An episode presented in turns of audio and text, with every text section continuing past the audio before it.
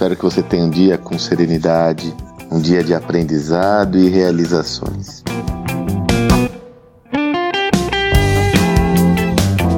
Para mim está claro e como você tem me acompanhado aqui, sabe da minha insistência em defender uma tese.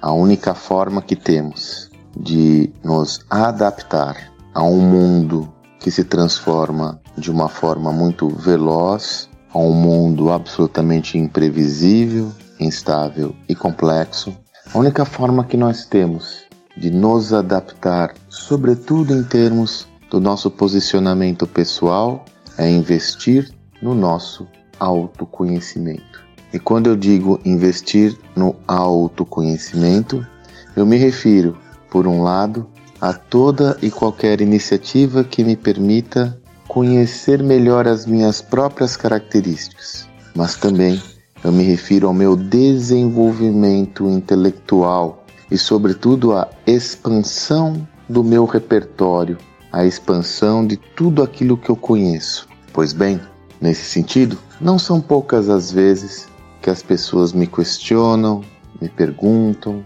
é, tem a seguinte indagação: Sandro, como eu faço para me preparar, sobretudo no que se refere ao meu aprendizado, a lidar com esse mundo em transformação? Como eu faço para me preparar continuamente? Já mencionei mais de uma vez em minhas mensagens a importância de você ter uma disciplina para aprender, uma disciplina no seu processo de autoaprendizado. Por quê? num contexto onde há uma demanda maior por um protagonismo no seu processo de aquisição de conhecimento, você não tem mais todas aquelas definições, você não tem mais todas aquelas especificações que sempre foram trabalhadas por um terceiro.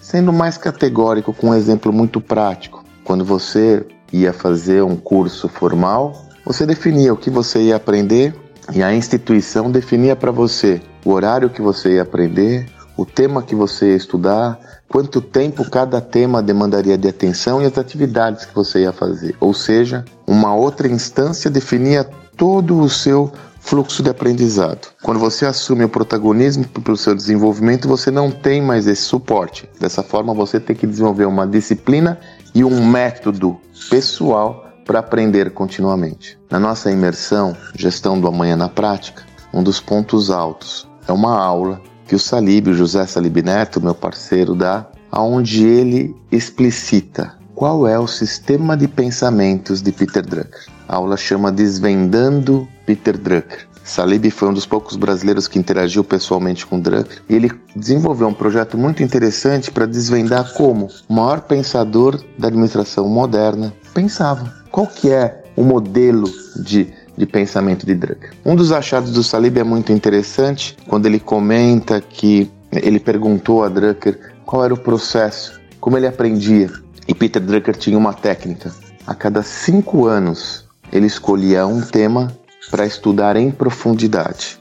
Esse tema não era frontalmente relacionado a seus estudos sobre gestão. Eram temas é, laterais que lhe permitiam ter um conhecimento mais abrangente que, claro, seguramente era utilizado para os seus outros estudos. Por exemplo, Salib disse que nos últimos anos da vida de Drucker ele estava estudando a China e, sobretudo, cerâmica chinesa. Peter Drucker era um antropólogo do conhecimento sobre gestão. De formação, ele era um jornalista e eu sempre digo que ele se assemelha a um historiador que entende a essência do mundo e, com isso, tem subsídios para construir uma visão dos próximos passos.